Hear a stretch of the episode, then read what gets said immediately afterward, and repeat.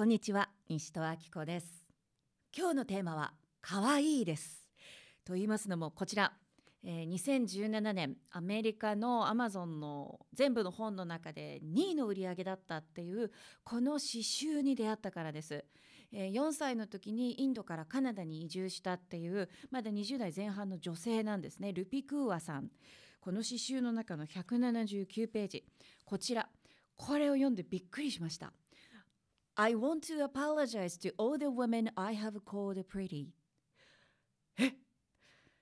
これまで私が可愛いって言ったすべての女性たちに謝りたいって書いてあるんです。なんで？と思いません？可愛いって言われたら嬉しいのになんでそんな可愛いって言ったこと謝んなきゃいけないの？って。びっくりして読み進めましたらこう書いてあるではありませんか？知性があるとか勇気があるっていう前にそう生まれついただけっていうその外見が何よりも価値があるみたいな言い方してごめんねってあなたの精神性はスピリットは山をも砕く強さを持ってるのにってあこれ結構意訳していますけれどもそう書いてあるんですね。ほうと思いました。確かになんで女性のことをうわ知性があるね。まあ日本語で言うとなんか賢いねっていうのもなんですけれどもあのとか勇気があるねじゃなくて可愛いねっていうのが一番の褒め言葉なのかと。これね私一回男性一回じゃないな。何回か男性に対しても可愛いねって思わず言ったことがあるんですけれども全員嫌な顔しました。なんでか。これ自分が可愛いっていう時にどんなニュアンスを感じてるかなって観察してみると、まあ、私はその今隣で寝ている犬に毎日のように可愛いって言ってますけれども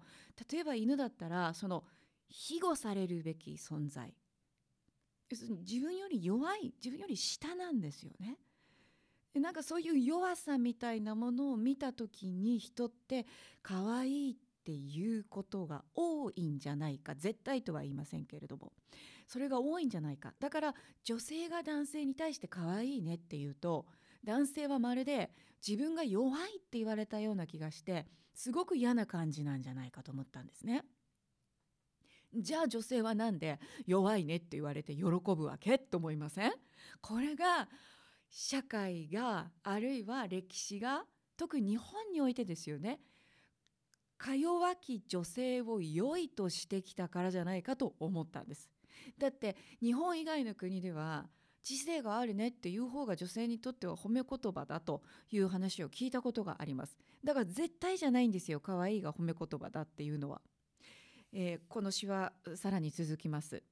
これからは私こう言おうと思うって。あなたはレジリアントあのレジリアンスってあのビジネス業界では最近一般的に使われる言葉ですけど回復力があるっていう意味ですね。要するにどんなことがあってもあなたはそこから立ち上がる強さを持ってるし、えー、そして特別な存在だっていうふうにこれからは言おうと思う。それはあなたが可愛くないからじゃないよ。可愛さなんてものをはるかに超えた存在だからだよっていうのがこのルピ・カワーさんの詩集の中にあるんです。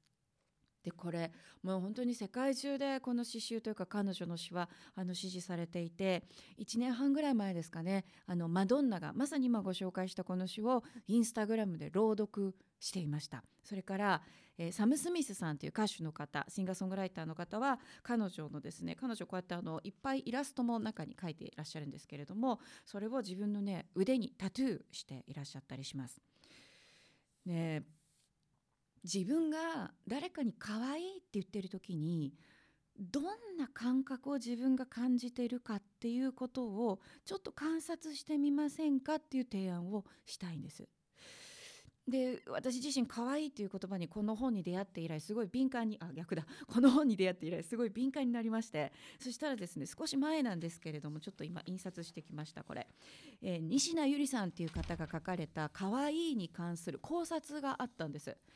あのレスリングの選手の吉田沙保里さん金メダルいっぱい取られた方いらっしゃいますね。で彼女がバラエティ番組に出るようになった時にその自分の恋バナとかねあの美しさを磨いてるなんていう話をすると可愛いって周りから言われていたと。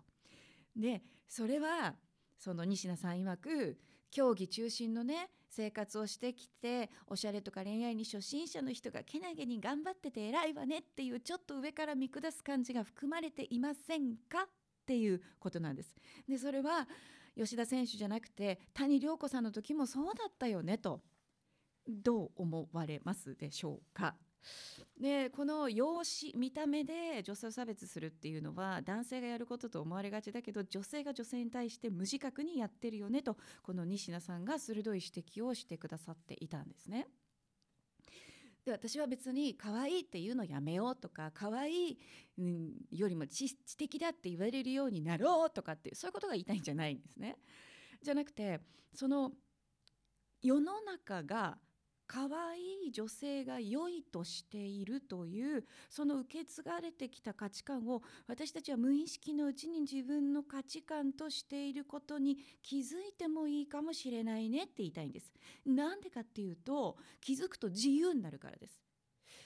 その何かをいいとするってことは必ず逆の悪いが存在しますよね。可愛いがいいってことは可愛くないは悪いことですよね。でそうやってそのいろんな価値観を私たちは持っていていい悪いいい悪いいい悪いがいっぱい持っています。でその言い悪い言い悪いは自分とはこうあるべきだとこういう自分だったら素敵っていう理想像を作り上げますよねすると私たちでその中にうんってはまろうとするんですよ無意識ですよ無意識。だけどもしかしたらこのあるべき自分これってある意味社会とか親とか国とか地域とかが時代とかがこういうあなただといいよねっていうものを無意識に自分もいいと思ってるんですよね。そこから当てはまらない自分もいるじゃないですか。そうするとその中にはまんなきゃいけないと無意識に思うからすごい窮屈なんですよ。これを不自由っていうわけです。じゃあ自分を自由にするにはどうすればいいかっていうとこの無意識の枠組みに気が付くことなんですよね。そのきっかけをもしかしたら可愛いって言っている時言われている時の感覚をちょっと見つめてみることで生まれるかもしれないなって思わせてくれたのがこちらです、えー、ルピカワさんですね。ルピクーアになってたかな日本語訳だと、えー、ミルクハニーミルクミルクと蜂蜜っていう放題になっていました。日本では多分そんなに話題になっていないと思うんですけれども素晴らしい刺繍なのでよかったら手に取られてみてはいかがでしょうか。西田明子でした。